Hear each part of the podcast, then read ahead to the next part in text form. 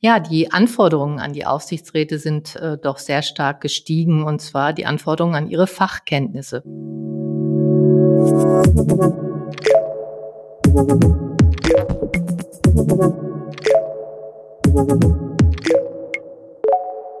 Hallo liebe Zuhörer, herzlich willkommen zum Ebner Stolz Mittelstandstalk. Mein Name ist Julia Schmidt, ich bin die Leiterin von Finance Online bei FAZ Business Media.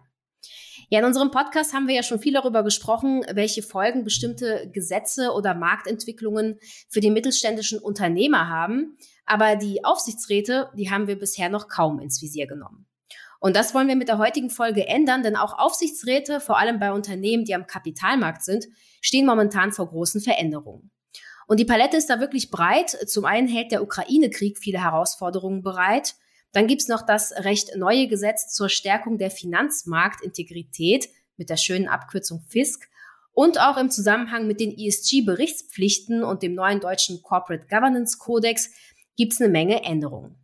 Also, was genau ist da los und wo müssen Aufsichtsräte besonders wachsam sein? Darüber spreche ich heute mit Frau Professor Dr. Bettina Thormann. Frau Thormann ist Wirtschaftsprüferin, Steuerberaterin und Partnerin bei Ebner Stolz und zuvor war sie Vizepräsidentin der Deutschen Prüfstelle für Rechnungslegung. Also, Frau Thormann, schön, dass Sie heute da sind. Ich freue mich. Ja, guten Tag, liebe Frau Schmidt. Ich freue mich auch sehr, dass ich heute hier bei diesem Podcast äh, reden darf. Ich freue mich auch über Ihr Interesse, meine sehr verehrten Damen und Herren. Ja, ich habe es ja vorhin schon äh, gesagt, es gibt viele neue Baustellen. Fangen wir doch mal mit dem Fisk an. Hier hat ja der Gesetzgeber vor allem in Sachen Bilanzkontrolle drastisch an den Stellschrauben gedreht und damit gehen neue Pflichten für Vorstand, aber auch für den Aufsichtsrat einher. Aber zunächst mal, was hat sich denn ganz konkret im Bereich der Bilanzkontrolle geändert? Ja, ich glaube, die, die größte Veränderung äh, ist natürlich die, dass das zweistufige Verfahren abgeschafft wurde mit DPR auf der ersten Stufe und BaFin auf der zweiten Stufe.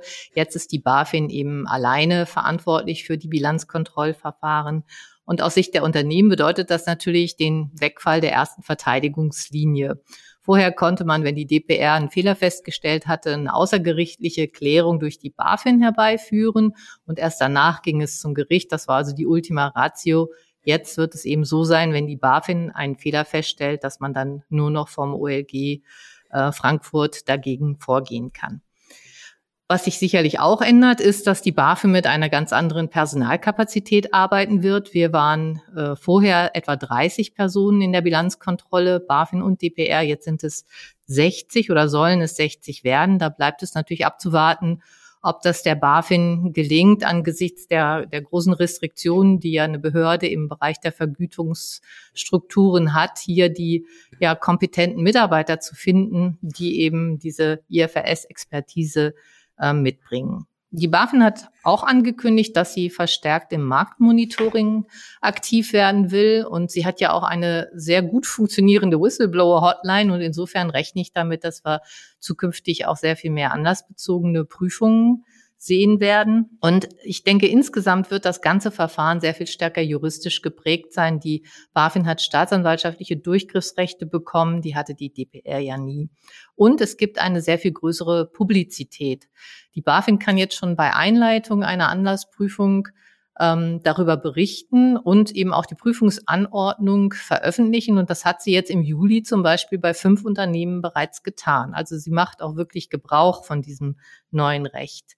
Insgesamt sehe ich so ein bisschen die Gefahr, dass wir eine Kriminalisierung des Bilanzrechtes bekommen. Ähm, denn aus meiner Sicht ist es so, dass es schon ein großer Unterschied ist, ob ich eine nicht vorhandene äh, ein nicht vorhandenes Bankguthaben bilanziere oder ob ich vielleicht sehr positive Annahmen im Rahmen eines Goodwill Impairment Testes zugrunde lege. Ähm, aber da muss man abwarten, wie sich das jetzt entwickelt. Ja, was bedeuten denn diese Änderungen äh, nun konkret für den Aufsichtsrat? Ja, der Aufsichtsrat muss jetzt tatsächlich auch damit rechnen, dass die BaFin sich direkt an ihn wendet in einem Bilanzkontrollverfahren. Sie hat das Recht dazu sie kann sich zum Beispiel auch an den Aufsichtsrat einer Tochtergesellschaft eines äh, börsennotierten Unternehmens wenden, wenn eben die Muttergesellschaft im Bilanzkontrollverfahren ist. Der Aufsichtsrat wird ähm, sicherlich auch, was die Publizität im Bilanzkontrollverfahren äh, anbetrifft, sehr viel stärker mit dem Vorstand zusammen entscheiden müssen, ob das Unternehmen die Hoheit über die Kommunikation behalten will oder ob man das der BaFin tatsächlich überlassen will. Man kann ja auch selbst darüber berichten, dass eine anlassbezogene Prüfung eingeleitet wird. Ähm, dann muss man sicherlich sehr, sehr eng diese Bilanzkontrollverfahren begleiten. In vielen Fällen wird es vielleicht auch sachgerecht sein, juristischen Beistand ähm, sich zu besorgen. Man äh, kann sich vielleicht auch von externen Enforcement-Beratern be begleiten lassen, also nicht nur vom eigenen Abschlussprüfer. Da muss man immer schauen, wie ernst die Lage ist. Ähm, wenn es dann zu einer Fehlerfeststellung kommt, muss der Aufsichtsrat sicherlich auch eigenständig beurteilen, ob der Vorstand gute Argumente hat, eben dieser Fehlerfeststellung nicht zuzustimmen, was ja dann bedeutet, dass man vors OLG Frankfurt zieht äh, oder ob man eben sagt, nein, die Argumente des Vorstands sind nicht überzeugend, wir stimmen dieser Fehlerfeststellung der BaFin zu. Und was sich dann natürlich immer anschließt, ist eine Ursachenanalyse. Also der Aufsichtsrat muss natürlich überlegen, Warum ist dem Vorstand dieser Fehler passiert und warum hat der Abschlussprüfer den Fehler nicht entdeckt? Gibt es noch weitere Änderungen für die Aufsichtsratsarbeit durch das FISC oder den neuen äh, Corporate Governance Codex? Ja, die Anforderungen an die Aufsichtsräte sind äh, doch sehr stark gestiegen, und zwar die Anforderungen an ihre Fachkenntnisse. Ähm, das steht zum einen jetzt im Aktiengesetzbuch eben durch das FISC, aber eben auch im deutschen Corporate Governance Codex, der ja auch kürzlich geändert und eben neu verabschiedet wurde. So hat man jetzt eine Pflicht zur Errichtung eines äh, Prüfungsausschusses und das bedeutet gerade bei den mittelständischen Unternehmen, die ja oft nur dreiköpfige Aufsichtsräte haben, dass dann eben der gesamte Aufsichtsrat der Prüfungsausschuss ist. Und dann muss man sich auch überlegen, ob der Aufsichtsratsvorsitzende dann auch der Prüfungsausschussvorsitzende sein muss, soll oder ob man eben jemand anderes äh, dazu wählen möchte. Und der Prüfungsausschuss äh, hat jetzt auch nicht mehr nur die Aufgabe, die, die Rechnungslegung zu überwachen, sondern eben auch die Qualität der Abschlussprüfung zu überwachen. Und deswegen braucht es jetzt nicht mehr nur den Rechnungslegungsexperten, sondern zusätzlich ein weiteres Mitglied im Prüfungsausschuss, das eben Sachverstand auf dem Gebiet der Abschlussprüfung mitbringt. Das war bis jetzt nicht, nicht zu erkennen. Das habe ich mich oft gefragt. Wer ist hier eigentlich der Rechnungslegungsexperte? Das soll laut Kodex zukünftig tatsächlich in der Erklärung zur Unternehmensführung äh, veröffentlicht werden, welche zwei Personen also diese Rolle übernehmen. Ähm, darüber hinaus soll es sogar eine ganze Qualifikationsmatrix geben, aus der dann hervorgeht, welcher Aufsichtsrat welche Kompetenzen abdeckt. Wenn man im Moment keinen Abschlussprüfungsexperten im Aufsichtsrat hat, dann besteht aber kein äh, direkter Handlungsdruck. Man kann dann bis zur nächsten regulären Nachbestellung warten und äh, dann eben dafür sorgen, dass ein solcher Experte ähm, gewählt wird. Aber unabhängig von den vorhandenen Personen ist es auf jeden Fall so, dass wir einen sehr viel intensiveren Austausch zwischen dem Prüfungsausschuss und dem Abschlussprüfer über die Abschlussprüfung selbst äh, brauchen. Man muss mit dem Abschlussprüfer das Prüfungsrisiko, die Prüfungsstrategie, die Prüfungsplanung und eben auch die Prüfungsergebnisse diskutieren als Prüfungsausschuss. Es muss ein regelmäßiger Austausch stattfinden zwischen dem Vorsitzenden des Prüfungsausschusses über den Fortgang der Prüfung und äh, darüber muss dann natürlich der Vorsitzende des Prüfungsausschusses immer auch an das Plenum im Prüfungsausschuss berichten. Es wird sicherlich auch üblich sein und wird auch gefordert, dass zukünftig diese Beratungen zwischen dem Prüfungsausschuss und dem Abschlussprüfer auch ohne den Vorstand äh, stattfinden werden. Und das ist natürlich vor allem von Bedeutung, wenn ein Dissens vorliegt zwischen dem Abschlussprüfer und dem Vorstand über eine Bilanzierungsfrage. Wichtig finde ich auch, dass im Kodex jetzt äh, im Lagebericht gefordert wird, dass die wesentlichen Merkmale des gesamten internen Kontrollsystems und des Risikomanagementsystems beschrieben werden und dass der Vorstand auch zur Angemessenheit und zur Wirksamkeit dieser Systeme Stellung nehmen soll. Wenn das der Fall ist, also wenn der Vorstand äh, dieser Empfehlung des Kodex folgt, dann muss sich natürlich auch ein Aufsichtsrat mit den dort getroffenen Aussagen auseinandersetzen. Er hat da sicherlich auch den Abschlussprüfer noch an seiner Seite, der das natürlich ebenfalls prüfen muss, wenn es so im Lagebericht steht. Aber das ist eine sehr weitgehende Aussage, die da jetzt getroffen werden soll. Jetzt hatten Sie eben gesagt, dass der Aufsichtsrat äh, Sachverstand auf dem Gebiet der Rechnungslegung beziehungsweise Abschlussprüfung haben muss. Das klingt für mich jetzt erstmal ein bisschen ähm, abstrakt. Vielleicht können Sie das etwas mit Leben füllen. Was heißt das denn ganz konkret? Naja, als Rechnungslegungsexperte muss ich natürlich Erfahrung in der Anwendung äh, der Rechnungslegungsgrundsätze haben, die für deutsche kapitalmarktorientierte Unternehmen gelten. Und das sind für den Jahresabschluss die HGB-Vorschriften und für den Konzernabschluss die IFRS. Ähm, aber ich muss auch natürlich Kenntnisse darüber haben, wie ein internes Kontrollsystem auszusehen hat und wie ein Risikomanagementsystem auszusehen hat, denn das alles muss ja überprüft werden und überwacht werden vom Aufsichtsrat. Der Abschlussprüfungsexperte wiederum muss eben die Qualität der Abschlussprüfung überwachen. Und das fängt natürlich schon bei der Auftragsvergabe an den Abschlussprüfer an. Da muss sich natürlich dieser Experte von der Unabhängigkeit und der Integrität des jeweiligen Abschlussprüfers überzeugen, aber auch von seiner äh, Qualifikation. Und dafür gibt es verschiedene Indikatoren. Man kann ähm, sich beispielsweise erläutern lassen, wie viel Fortbildungsmaßnahmen die einzelnen Mitarbeiter haben, wie viel Erfahrung die Mitarbeiter im Team haben, wie die Kapitalmarkt- und Branchenexpertise ist, aber zum Beispiel auch, wie die DPR oder BaFin-Fehlerstatistik ähm, bei Mandanten dieses Prüfers ist oder wie die APAS die Arbeit des Prüfers in der Vergangenheit beurteilt hat. Beide, also der Rechnungslegungs- und der Abschlussprüfungsexperte, müssen dann wirklich in der Diskussion mit dem Abschlussprüfer zu kritischen Bilanzierungssachverhalten eingebunden werden und ähm, eben äh, diese Ergebnisse ihrer Prüfung dann äh, bei der Präsentation des Abschlussprüfers in der Bilanzsitzung ähm, auswerten. Sie müssen sich mit der Liste der nicht gebuchten Prüfungsdifferenzen aussetzen und Sie müssen sich natürlich auch intensiv mit dem Prüfungsbericht auseinandersetzen.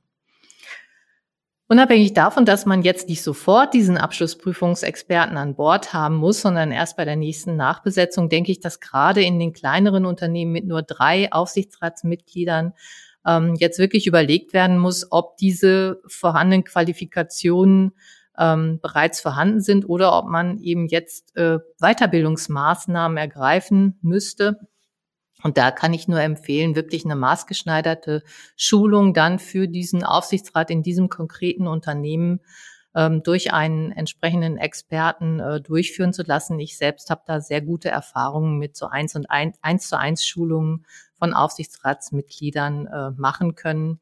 Und ich glaube, dass so ein Format extrem effizient und auch effektiv ist. Ja, und was ist, wenn man diese Anforderungen jetzt nicht erfüllt? Also welche Risiken gibt es dann für die Aufsichtsratsmitglieder? Naja, dann droht natürlich, dass zum Beispiel ein Fehler in der Rechnungslegung eben auch durch den Aufsichtsrat ähm, nicht ähm, aufgedeckt wird. Ähm, und dann müssen sich natürlich alle Beteiligten, also der Vorstand, der Abschlussprüfer und auch der Aufsichtsrat ihrer Verantwortung äh, stellen und natürlich auch analysieren, woran es äh, gelegen hat.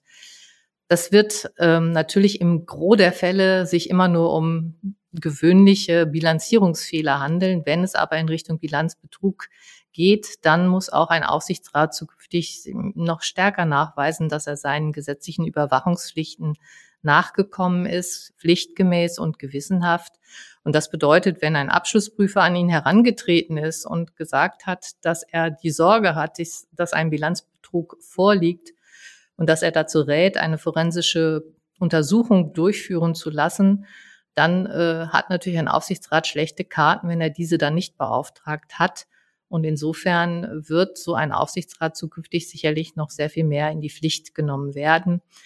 Es gibt entsprechende Haftungsregeln auch im äh, Gesetz. Ähm, die persönliche Haftung bei Pflichtverletzungen führt eben ähm, zu einem Straftatsbestand unter Umständen in ganz schwierigen, schweren Fällen oder eben auch zu einer Ordnungswidrigkeit.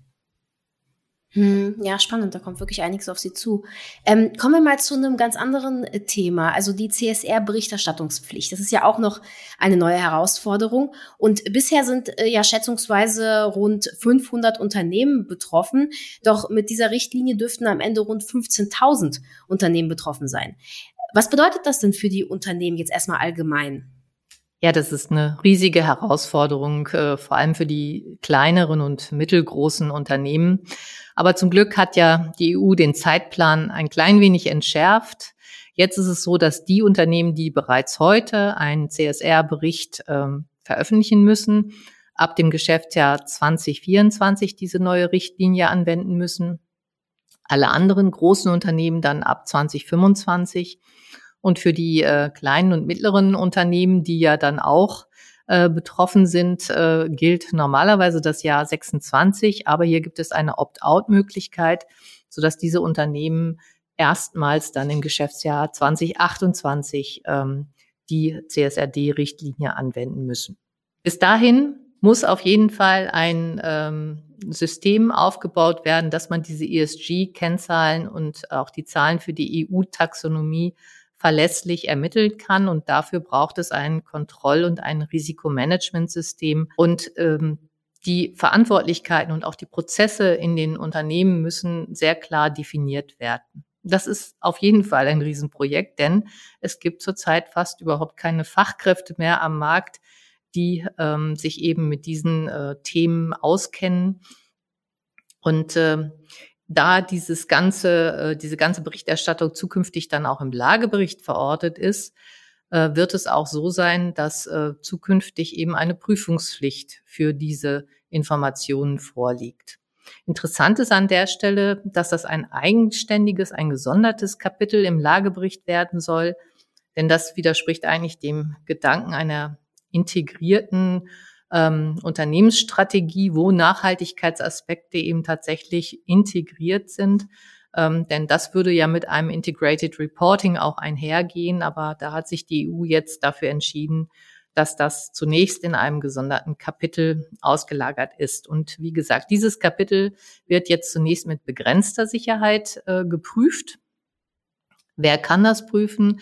Das äh, kann der eigene Abschlussprüfer sein, es kann aber auch ein anderer Wirtschaftsprüfer sein oder ein unabhängiger Erbringer von Bestätigungsleistungen. Das ist ein Mitgliedstaatenwahlrecht und da bin ich schon sehr gespannt, wie der deutsche Gesetzgeber das ausüben wird.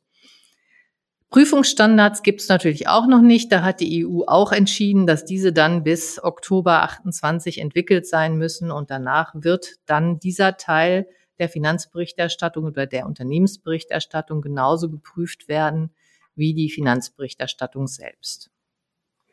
Und wenn wir jetzt wieder auf den Aufsichtsrat schauen, was ist hier seine konkrete Rolle?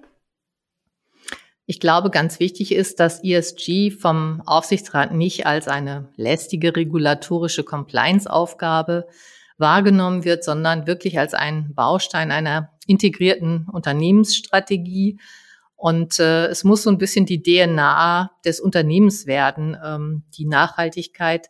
Ansonsten, glaube ich, wird man es nicht schaffen, diese Ideen wirklich auch in der Unternehmensstrategie umzusetzen.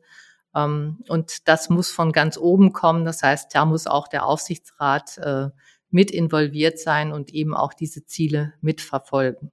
Im Moment ist es ja so, dass der Aufsichtsrat äh, jetzt schon diese CSR-Informationen äh, prüfen muss. Zukünftig wird das aber eben jetzt äh, eine Vielzahl von Unternehmen treffen.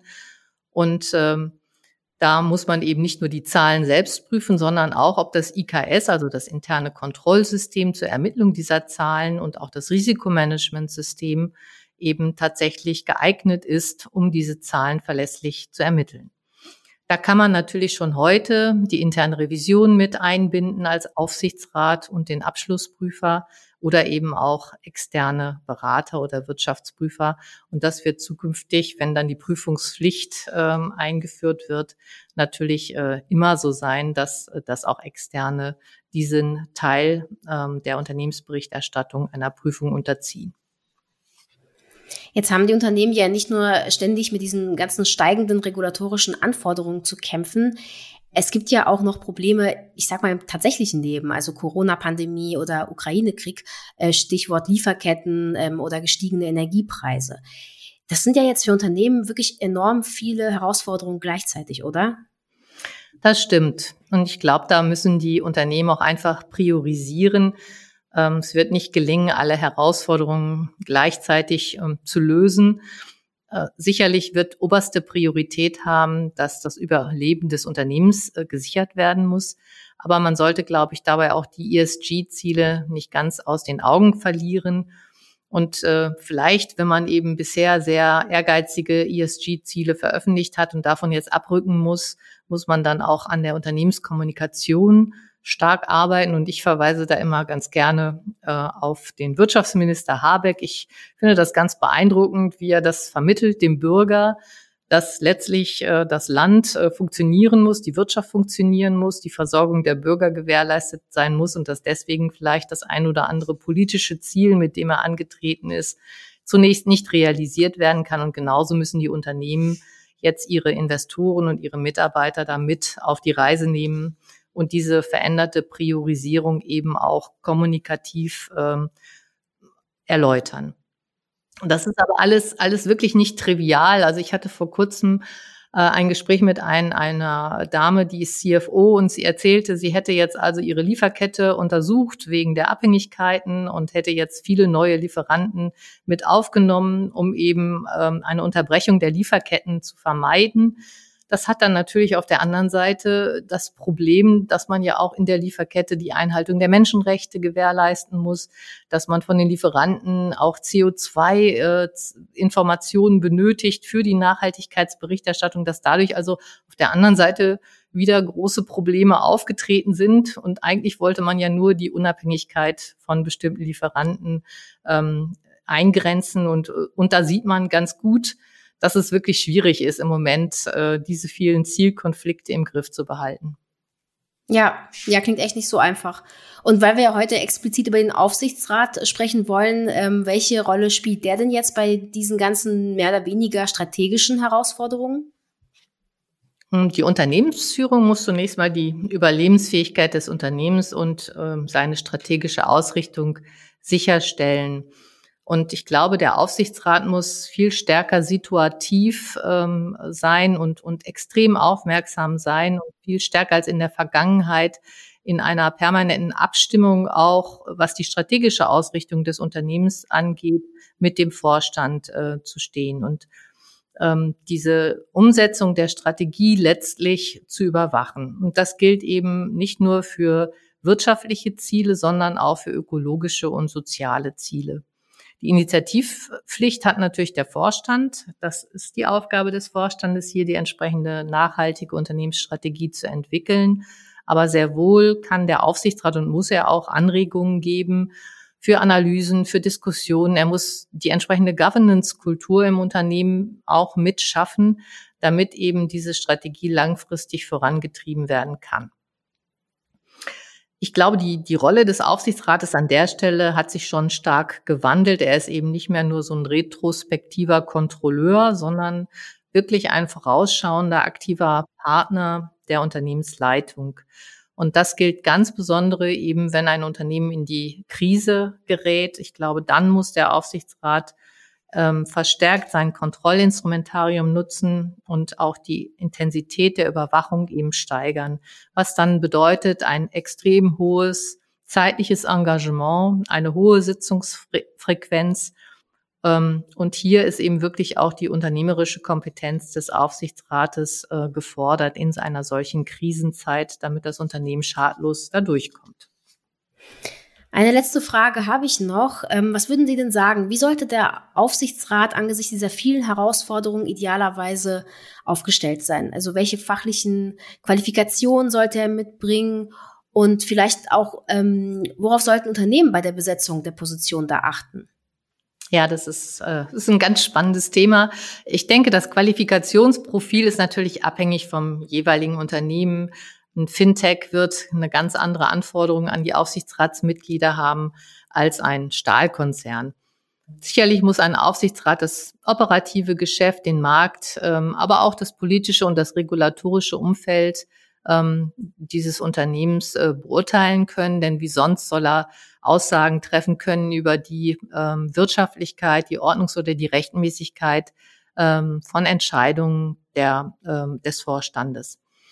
Ähm, wichtig ist, dass nicht jedes Aufsichtsratsmitglied alle Kenntnisse und Fähigkeiten in sich vereinigen muss, sondern dass es auf die Zusammensetzung des Gremiums insgesamt ankommt und dass hier sichergestellt sein muss, dass eben alle Qualifikationen bei irgendjemandem äh, vorhanden sind. Also professionelle Sachkompetenz muss jeder zumindest in einigen relevanten Bereichen haben. Und es ist ja auch ganz sicher so, dass ein, ein IFRS oder ein Abschlussprüfungsexperte oftmals keine große Expertise hat im operativen Geschäft oder bei Fragen des Vertriebs und des Marketings. Das Gleiche gilt sicherlich dann aber auch umgekehrt.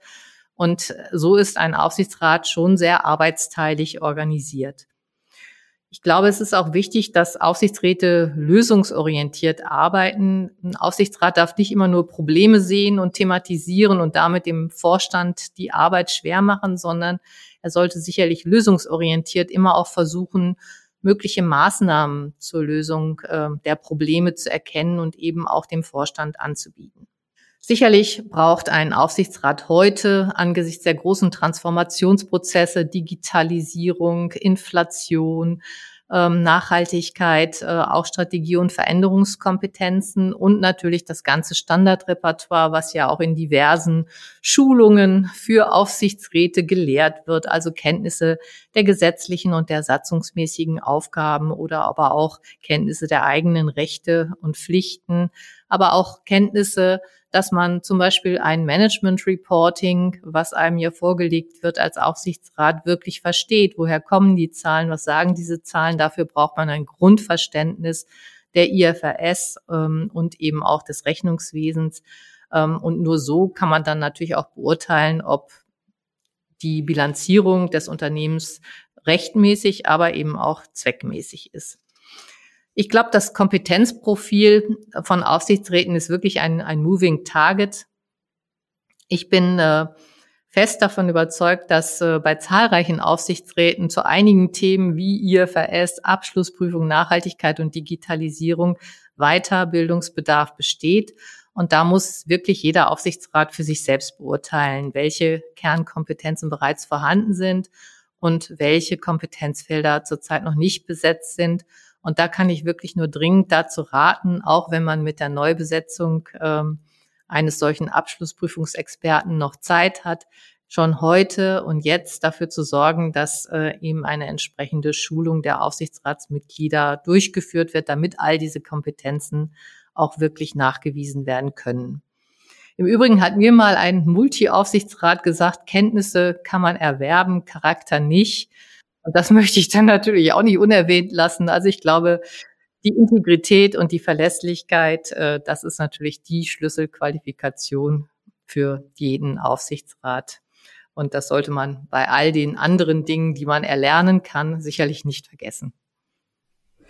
Ja, Frau Dormann, vielen Dank. Ich glaube, es ist deutlich geworden, äh, vor welchen Herausforderungen Aufsichtsräte jetzt stehen. Aber ich glaube, Sie haben da auch wirklich einige hilfreiche Tipps äh, gegeben, wie man damit am besten umgeht. Also, danke Ihnen. Ja, herzlichen Dank auch an Sie, äh, Frau Schmidt, und vielen Dank an die Zuhörer äh, für Ihr Interesse und Ihre Aufmerksamkeit. Ja, liebe Zuhörer, das war's erstmal für heute und beim nächsten Mal sprechen wir über das Thema Übernahmen und Verkäufe. Wie geht man das im Mittelstand am besten an und warum könnte gerade jetzt ein guter Zeitpunkt dafür sein? Also, ich freue mich, wenn Sie wieder reinhören und bis dahin machen Sie es gut.